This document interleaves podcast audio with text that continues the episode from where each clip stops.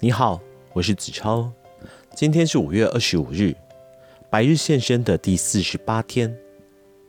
今天我们要继续小王子的奇幻旅程。我们到了第二十五章。小王子说：“人们只顾着匆匆忙忙的挤到快车里，却不晓得他们究竟要找什么。只见他们手忙脚乱的绕着圈子转，何苦这样嘛？”我们找到的那口井，并不像是撒哈拉沙漠地带的井。撒哈拉沙漠地带的井，通常只是一些在沙地里挖个简单的洞。这口井却很像一般村庄里的井，但是那里的周遭没有任何村庄。于是我开始怀疑自己是否在做梦。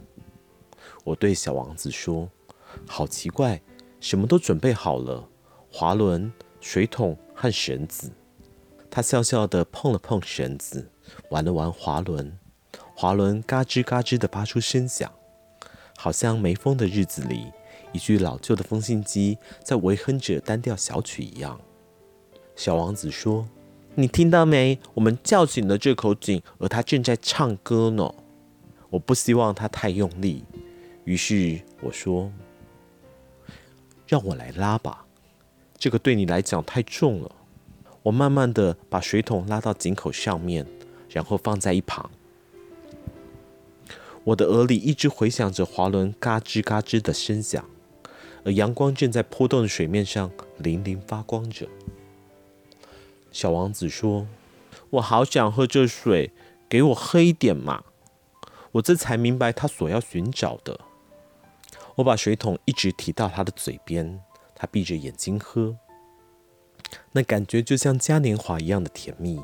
这些水不仅是用来喝的，它还是来自我们星光底下的长途跋涉，来自滑轮单调有效的歌唱，来自我肩膀出力的结果。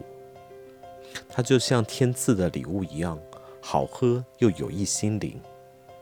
当我还是小孩子的时候，圣诞树上的烛光、午夜弥撒的音乐，以及那些温柔的微笑。都使我收到的圣诞礼物变得更加光彩万分。小王子说：“你们这的人会在一个花圃里种上五千朵的玫瑰，但他们却找不到他们所要寻找的。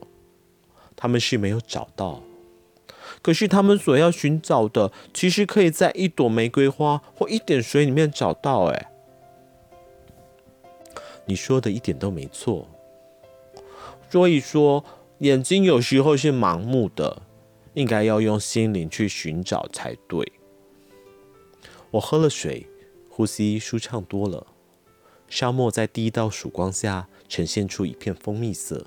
我看到如此黄澄澄的颜色时，非常开心。我应该没有理由再哀怨什么才对。你必须遵守你的承诺。什么承诺？难道你忘了不成？你要给我的绵羊画一个嘴套，我对那朵花儿可是有责任的。我立刻从口袋里掏出我的画稿，小王子看过，忍不住笑着说：“ 你画的巴欧巴看起来好像包心菜。”我本来还颇以笔下这棵巴欧巴树为傲呢。你画的狐狸那两只耳朵看起来像两只脚，太长了啦。你这样就太不公平了，小鬼！我本来就只会画看得见内部和看不见内部的蟒蛇嘛。这不要紧，小孩子都会懂的。于是我用铅笔画了一个嘴套。当我拿给他的时候，整个心都紧紧的纠结着。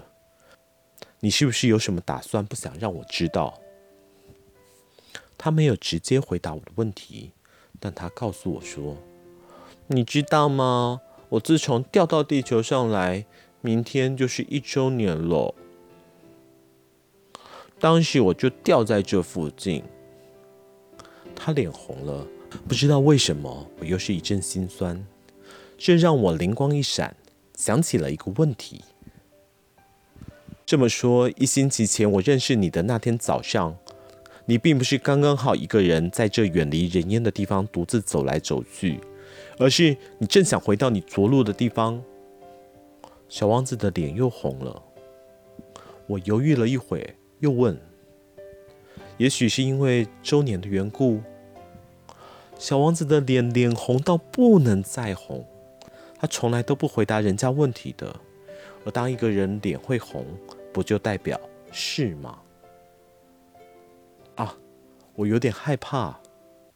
但是他却打断我的话说：“你现在应该回去工作，应该回去修你的飞机引擎了。我在这里等你。明天傍晚时我们再见吧。”但是我不敢太确定这是他的本意。我想起了狐狸的故事。当一个人被驯服了以后，他就有时会忍不住要莫名掉出眼泪来。好啦，今天的白日线声又到了尾声，那么我们明天见。